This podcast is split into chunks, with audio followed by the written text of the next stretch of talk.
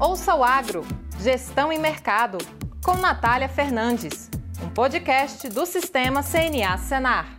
Olá, esse é mais um episódio do podcast Ouço Agro, Gestão e Mercado, seu podcast sobre mercados agropecuários e gestão de custos e riscos de preços em negócios rurais.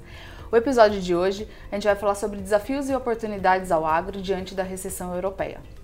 Eu sou a Natália Fernandes, coordenadora do Núcleo de Inteligência de Mercado da CNA, e o nosso convidado de hoje é o Felipe Espanhol, ele que é coordenador de inteligência comercial da CNA também. Seja bem-vindo, Felipe. Obrigado, Natália. E você que nos ouve, vem com a gente que já vai começar.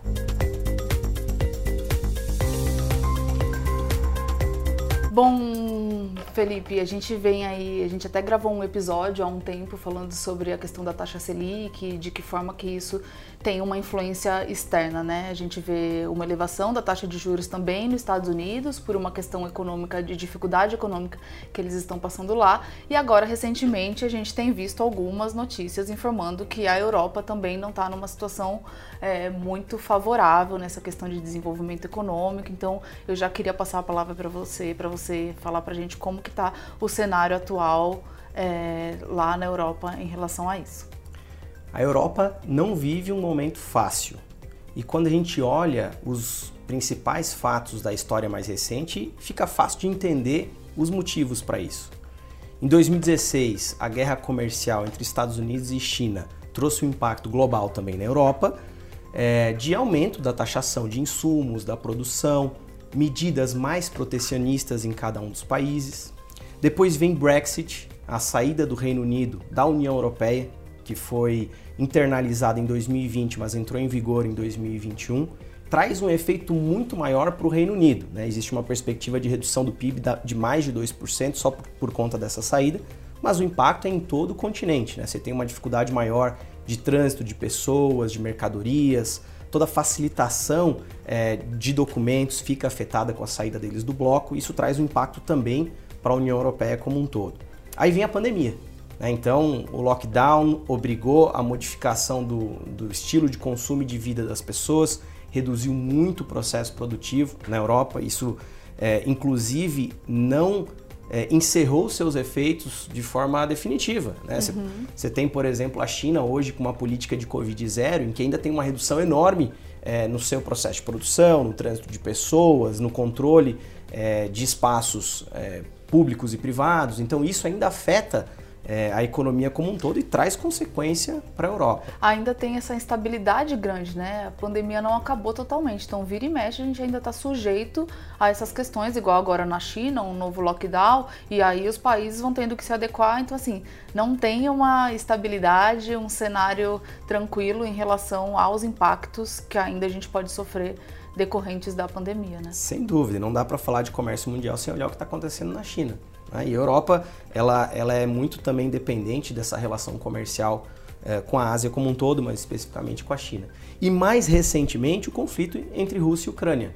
A Rússia ela fornece muito milho e trigo é, para a Europa. A Ucrânia tem uma das áreas plantáveis mais férteis do mundo uhum. e a matriz energética europeia ela é muito dependente do fornecimento da Rússia. Então, o impacto que essa guerra traz é devastador para a economia é, europeia, gera ainda mais alta no preço das commodities, né, como um todo. É, a gente sabe que tecnicamente a Europa não está em recessão, porque é, a, a, perspectiva do PIB dos últimos trimestres ainda é, ainda é positiva, né, menos de 1%, mas é positiva. Só que tem outros fatores, outros indicadores associados a isso que mostram e comprovam a crise na Europa. Então, o aumento da inflação, é, a redução do poder de compra das famílias, a alta do desemprego, tudo isso vem afetando é, a Europa como um todo. O mundo está desacelerando, mas a Europa num ritmo mais rápido. Uhum. A gente vê, tem visto notícias né, da elevação significativa lá nos preços de combustíveis, de energia, de alimentos. Então, na, o que, que vocês têm acompanhado? Tem tido inflação lá na Europa? Tem algum risco de desabastecimento de alimentos lá para, os consumidores? Sim, tem uma inflação muito alta hoje na Europa. Quando a gente analisa a inflação anualizada, ou seja, da soma dos últimos 12 meses, é, fechou agosto em 9,1%. Essa é a maior média histórica da inflação na Europa. Já tinha é, registrado um, uma inflação de 8,9% no último período.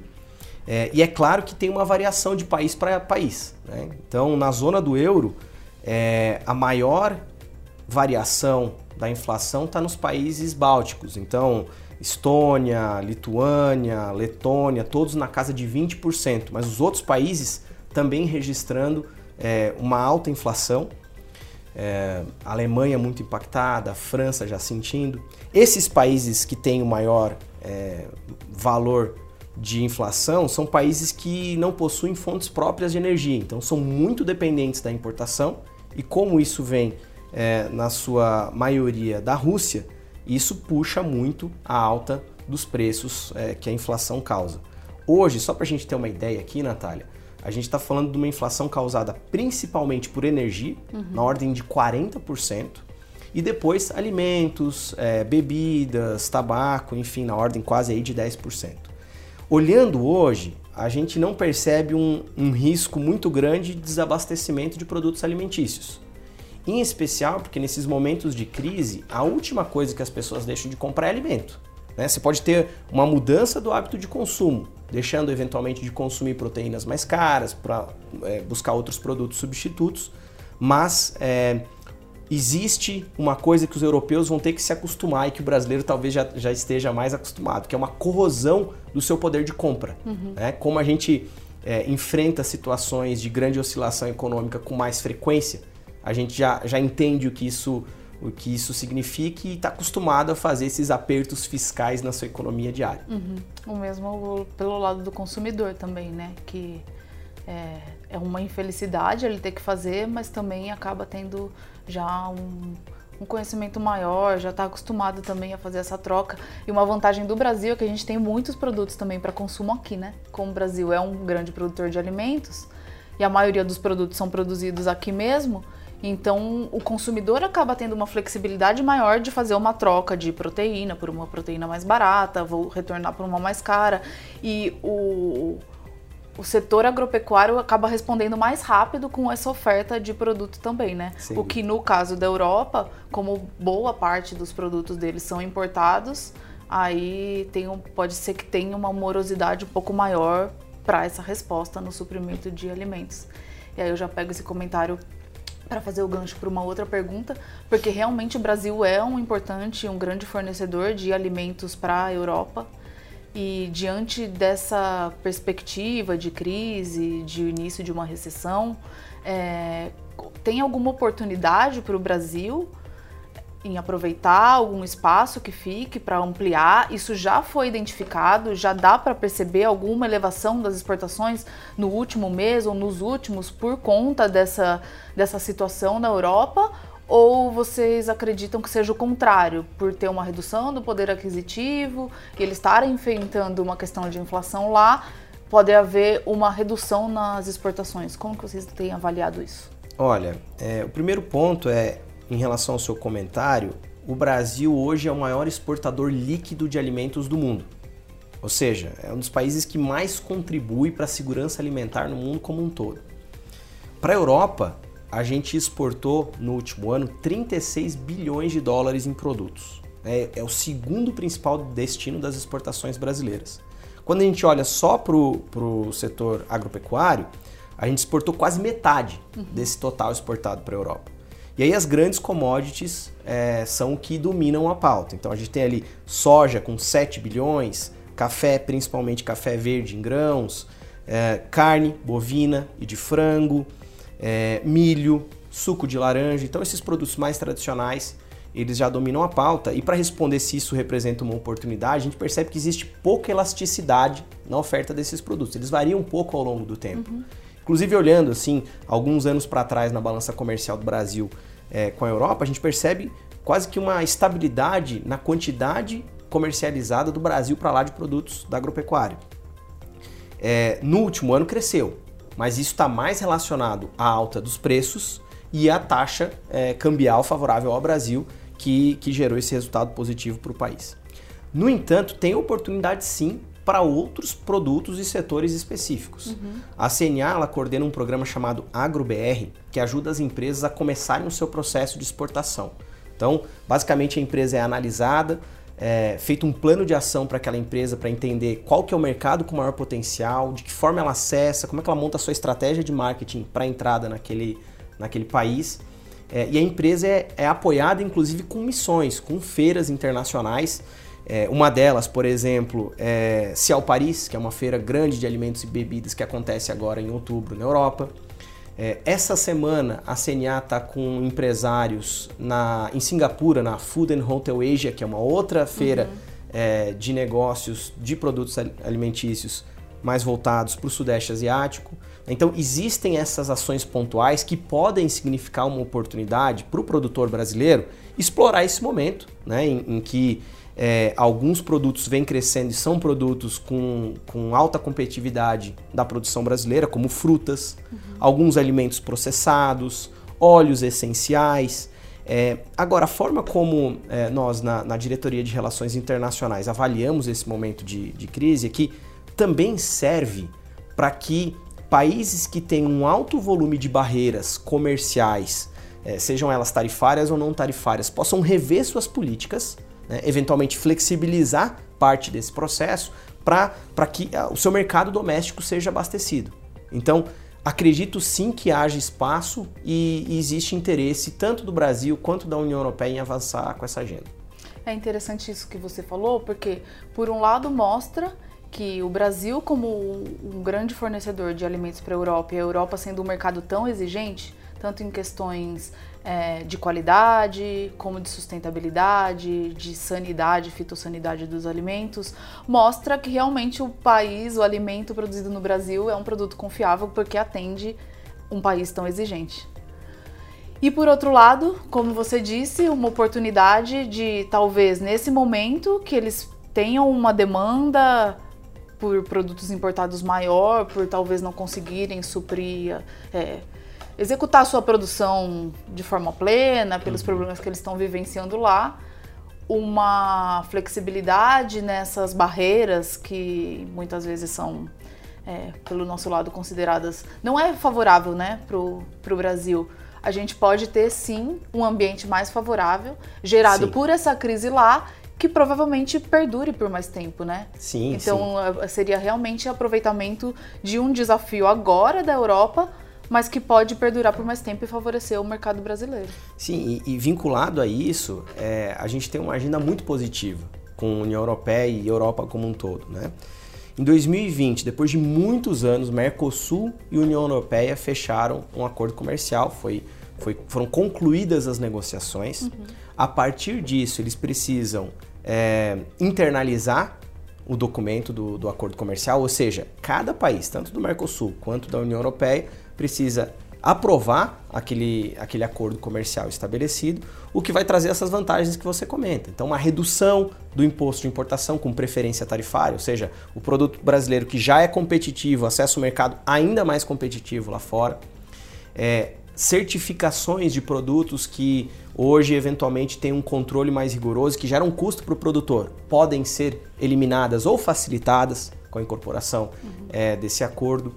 Ah, o ponto principal é a gente não deixar esse assunto esfriar, porque a média no Brasil, viu, Natália, é de quatro anos para que um acordo comercial, depois de assinado, ele entre em vigor. Sim. Então a nossa campanha tem que ser para acelerar esse processo. Né? A gente viu algumas é, ações nos últimos anos de, é, de combate a esse acordo comercial, principalmente pelo lado europeu, né? um pouco é, a indústria local se sentindo ameaçada por produtos brasileiros que poderiam entrar lá e fazer concorrência com a produção doméstica. Mas o fato é que a crise gera também essa necessidade maior por produtos acessíveis, que não têm todo, toda a dificuldade de produção que eles estão enfrentando lá. E o Brasil pode suprir essa realidade. Então, é, é mais um momento para se tentar acelerar essa agenda, fazer a internalização do acordo é, com, com rapidez é, e trazer essa, essa vantagem competitiva para as empresas, que no fim vai gerar também benefício para o consumidor europeu. Né? Outra agenda importante relacionada a essas perspectivas de futuro com a Europa é da legislação é, de, de diligência devida, que a gente chama, que é uma legislação ambiental que a Europa vem, vem votando para controles é, de produtos é, de, de área de é, desmatamento, é, de controles ambientais. Então, é, a nossa bandeira junto às entidades europeias e as nossas contrapartes lá é que talvez o que está sendo colocado precisa ser analisado sobre uma nova ótica, sobre a ótica da crise, que não existia quando isso começou a ser construído no Parlamento Europeu, depois na Comissão de Meio Ambiente, enfim. Então é uma oportunidade também de rever as metas estabelecidas. Sim. Elas são, elas são é, é, execuíveis, execuíveis né? nesse tempo estabelecido ou elas poderiam ser melhor ajustadas para a realidade atual? Nós acreditamos que sim. Né? E existe uma campanha muito grande do setor produtivo brasileiro para ajudar com esse processo, porque o agro ele busca essa sustentabilidade em todos os meios, tanto é uhum. é que é, a gente tem uma das reservas é, mais é, abrangentes do mundo, né, em quantidade de área preservada, de mata preservada, e a ideia é que isso de fato seja reconhecido também pelo consumidor europeu. O que a gente tem que evitar é uma campanha de imagem negativa que não faz bem nem para o consumidor europeu nem para a produção brasileira. E faz sentido, porque realmente o cenário mudou. Então, assim, há uma necessidade disso ser ajustado. Tanto que eles mesmos lá na Europa, alguns países, estão revendo a sua forma de produção, de geração de energia. Antes não produziam em algumas áreas e agora estão é, passando, voltando a produzir nessas áreas porque eles precisam elevar sua produção para aumentar o fornecimento de alimento diante desse conflito da Rússia e Ucrânia. Então isso mostra que realmente o cenário mudou e quando a gente passa e assim não mudou pouco, né? Tanto a pandemia quanto o conflito entre Rússia e Ucrânia que ainda não terminou tem impactado significativamente todos os mercados de forma global. Então, isso que você falou realmente faz muito sentido, é bastante relevante. Sem dúvida. E Felipe, então, assim, vamos voltar para a questão de recessão, possível recessão lá na Europa. Eles têm um problema gravíssimo agora relacionado à oferta de energia, né? Ah, então, tem uma crise energética ocorrendo lá. houve um corte no fornecimento de gás pela Rússia para a Europa, que é um grande consumidor. Tem alguns países lá que são 100% dependentes desse gás da Europa. Então isso pode gerar, já tem tido uma sensação lá é, eles estão estocando gás há algum tempo, que ainda estava sendo fornecido pela, Europa, pela Rússia, agora com esse rompimento, uma preocupação muito grande de como que vai ser suprida a demanda deles para o inverno que está chegando, e aí eles precisam de aquecimento com base em gás, também para a produção das indústrias. Então, assim, tem um risco significativo, eminente, de que eles podem ter um problema não só econômico agravado, como já estão passando, como também é, se algumas fábricas pararem de produzir, que eles ainda não sabem de onde vão tirar essa energia, esse gás, pode ter também um agravamento no número de desempregos, então gerando um, uma questão social lá, né, um problema social também. De que forma que isso, essa crise energética, afeta é, o agro, afeta a produção brasileira, afeta é, esse nosso negócio com, com a Europa? A crise energética é um dos pilares é, do problema que a Europa enfrenta nesse momento. Já são mais quase aí de é, seis meses passados desde o início do conflito entre Rússia é, e Ucrânia.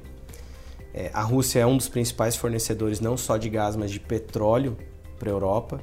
Então existe um impacto é, enorme no Até processo industrial. É, porque se não tem gás, para algumas coisas eles acabam indo para o petróleo mesmo, né? Isso. Seja para energia ou para combustível. Aí se não tem gás e não tem petróleo, ou se ambos tem num volume pequeno estão muito caros, é aí que a gente vê realmente uma dificuldade de você pagar e uma restrição para a produção de forma geral, né, de indústria de alimentos também. É, e a gente não pode esquecer que a Europa está passando por um momento de transição energética também, para uma energia mais renovável, uma matriz energética mais sustentável e tudo mais, da qual o Brasil, inclusive, já, já tem é, muito a contribuir.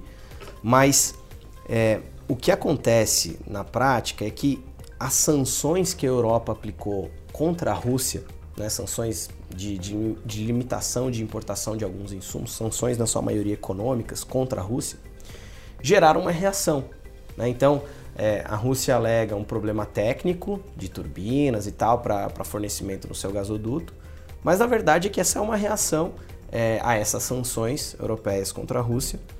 É, isso exige que alguns países revejam o que eles estavam planejando como fontes é, de energia, às vezes energias não tão é, verdes. Uhum. Então a gente já viu a Alemanha anunciando que vai possivelmente retardar o fechamento da sua usina nuclear. França reativando também usinas nucleares no país para a produção de energia. É, algumas políticas é, de, de restrição do consumo de energia em, em, em vários países da Europa. Então, é, praças públicas sendo é, desligada a iluminação em determinado período do dia, edifícios sem ar-condicionado. Então, a gente já percebe uma série de ações de impacto social sendo é, colocadas em prática pelos governos é, dos países europeus, justamente para conter é, essa, essa preocupação, porque não se sabe até quando deve durar o conflito entre Rússia e Ucrânia. O impacto ele é de aumentar talvez ainda mais os preços como um todo para a Europa. Para o agro, o impacto é alto dos fretes. Né? Então, quando você tem um alto custo de energia e operadores logísticos que têm como base uma operação muito concentrada é, na Europa, é, e o agro depende desse, dessas rotas de escoamento, é, a gente vai ter mais custo para que, a, que a produção brasileira chegue não só à, gôndola na, na, Europa, mas no mundo inteiro. Então, esse impacto ele de fato é global é, e a gente sente isso é, já no preço aqui no Brasil, inclusive, porque existe um repasse também dessa, desse aumento geral de preços para o produto aqui no Brasil. É, e essa crise energética ela já impactou de certa forma né, a produção brasileira, nem só por conta do conflito Rússia e Ucrânia, mas em 2021 a gente já vinha acompanhando um incremento significativo que chegou a mais de 170% de alguns fertilizantes aqui no Brasil ao produtor, uma alta desde o início de 2021 até agora é, meados de 2022 chegando a esse nível, né? Hum. Próximo o... até de 200%. Por quê? Porque em 2021 e, é, eles já enfrentavam um problema de oferta de energia provocado pelo gás. E o gás é matéria-prima para o funcionamento de várias é, indústrias de fertilizantes. Então, já tinha um percentual de indústrias que tinham parado a sua produção e isso estava gerando impacto porque o Brasil é um, um, importador de fertilizantes. Então o produtor já tinha sentido esse incremento em 2021. O conflito agravou isso em 2022, então a gente vendo tanto ureia quanto independente se é fosfatado, potássico, uhum ou nitrogenado, os fertilizantes continuando a subir. É, e a gente depende muito de importação de fertilizantes, né? Então uhum. esse impacto é de fato sentido mensalmente aqui. E o gás na Europa, você mencionou esse aumento de 2021, agora já está contabilizado em oito vezes é, o seu preço de antes da pandemia. Então uhum. é, é, são de fato números assim muito preocupantes. É. E aí, voltando para a questão de oportunidade, o que é interessante não, onde o Brasil pode aproveitar, eu aproveito para ressaltar que a, você comentou da matriz energética, né? Realmente, a matriz energética na Europa ainda é muito, não é mais de 70% é não verde. E por mais que eles incentivem muito a produção de energia limpa em outros países ou tentem ampliar a sua produção, mas muita coisa está relacionado à questão de localização dos países, né, geográfica e também do estilo da sua produção. Já o Brasil tem uma composição da sua matriz energética muito maior com fonte de energia limpa. Então, cerca de 20% é de biomassa de cana, então tem produção já bastante significativa de biomassa, de biogás, de biodiesel, tanto de soja, etanol, de cana e de milho. Então, assim, o Brasil tem sido destaque no, na elevação da produção de energia limpa, oriunda do agro, que favorece tanto é, o mercado interno, porque em momentos de crise, por mais que no caso de fertilizantes que a gente comentou aqui, você fica muito sem ter o que fazer, porque você depende da importação de fora, então se houve um problema lá, independente de qual é a fonte de energia, isso vai ser repassado para o custo. Mas quando a gente está falando do mercado interno, que você consegue substituir, você ter uma diversificação da matriz energética e usar uma, um, é, fontes mais limpas, dá uma flexibilidade, uma segurança maior para o país país, né? Uma segurança energética maior. Então, a gente pode. Você acredita que hoje a gente pode avaliar que no Brasil há uma segurança maior do que a Europa por conta dessa diversificação Sim. e composição da matriz energética? Sim, sem dúvida. Inclusive, o etanol pode ser um dos pilares para esse, é, para esse apoio na Europa é, superar sua crise energética. Né? Como você já destacou com, com vários números importantes, é, a gente tem um, um, foco em diversificar a matriz energética no país. É, energia muitas vezes oriunda uh, de fontes renováveis. Então, é, hoje, se a gente conseguir de fato avançar com uma agenda mais positiva para eliminar barreiras, a gente pode ser um fornecedor de etanol é, para a Europa, por exemplo, incluir isso é, nas ações comerciais que o acordo é, estabelece, então tirar essas barreiras para que a gente consiga contribuir de certa forma com com a solução ou pelo menos minimizar os impactos da crise energética na Europa. Agora, sem dúvida, Natália, é, a política como um todo da transição energética na Europa vai precisar ser rediscutida. Né? Então, o que se viu em países como a Alemanha com, com é, uma, uma ambição de fazer essa transição de forma muito rápida, é, e drástica, agora talvez vai ter que ser reavaliada, porque senão a indústria que já vem sofrendo vai sofrer ainda mais. A produção agrícola que já vem sofrendo vai sofrer ainda mais. E no fim das contas, isso tudo onera preço e onera o consumidor. É, como a gente está falando realmente de produção de alimento, de energia, que é base para qualquer para qualquer país, né, não é, não é interesse de nenhum país que os outros sofram nenhuma crise econômica. Atualmente, realmente, a gente tem resultados impactando todos os países mundialmente, como a gente já falou aqui, da pandemia e da crise, mas a gente espera que logo todos consigam se recuperar para que a gente veja realmente crescimento econômico nos países, geração de renda, geração de produção de alimentos, redução de pobreza, aumento de emprego, isso a gente espera para qualquer país, né? Então, para a gente terminar, você já citou alguma, alguns pontos de agenda. É, que, quais são as perspectivas e quais são as agendas prioritárias que a CNA tem trabalhado, agendas para a União Perfeito. Europeia, é, considerando todo esse cenário que a gente vive atualmente? Tá bom. É, a alta de preços das commodities deve se manter. Então, apesar da, da perspectiva de, de uma boa produção aqui no Brasil, é, a Argentina enfrenta dificuldades no escoamento, a Argentina é um importante exportador mundial também. É, existe uma perspectiva de uma produção inferior da safra americana por conta do, do clima lá. É, então, talvez algumas ações é, possam, possam ser revistas justamente para abrir mercado e o Brasil poder contribuir mais. Então, essa é um pouco da, da perspectiva que a gente tem. Vou dar exemplo é, da proteína. Né? Então, desde 2018, não houve nenhuma missão sanitária para habilitar novos frigoríficos a exportarem proteína animal do Brasil para a Europa. Então, isso eventualmente pode ser é, reconsiderado. É, isso é chamado de controle reforçado. Né? Então, o Brasil passa por essa situação em que tem um, um, uma exigência maior para acesso desses produtos. Mesma coisa, o controle é, de processos ambientais para produtos do pescado. Né? Então, são agendas é, pontuais que a gente pode sim enfrentar. Acredito que com, com interesse de ambas as partes, né? a gente tem uma excelente cooperação é, com os mecanismos é, oficiais de diálogo, com as representações de governo da Europa aqui, e a ideia é que a gente possa contribuir cada vez mais com essa agenda, sempre com uma agenda positiva de ampliação de comércio, de combate à insegurança alimentar, e eu acho que o Brasil pode sim é, contribuir muito com isso. Muito bom. Bom, então chegamos ao final. Já foi muito bom esse bate-papo. Obrigada, Felipe, pela sua participação.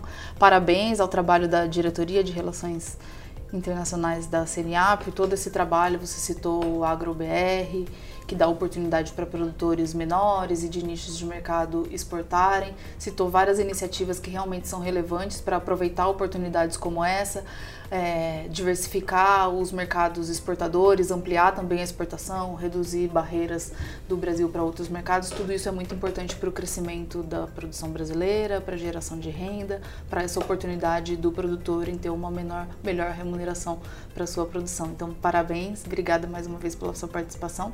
Obrigado. Espero que a gente possa se encontrar aqui falando sobre outros assuntos. Será um prazer, obrigado pela oportunidade. E você que nos ouve, Obrigada pela audiência. Esse foi mais um episódio do podcast Ouça o Agro, Gestão e Mercado. E até o próximo episódio. Tchau, tchau. Ouça o Agro, Gestão e Mercado, com Natália Fernandes, um podcast do Sistema CNA Senar.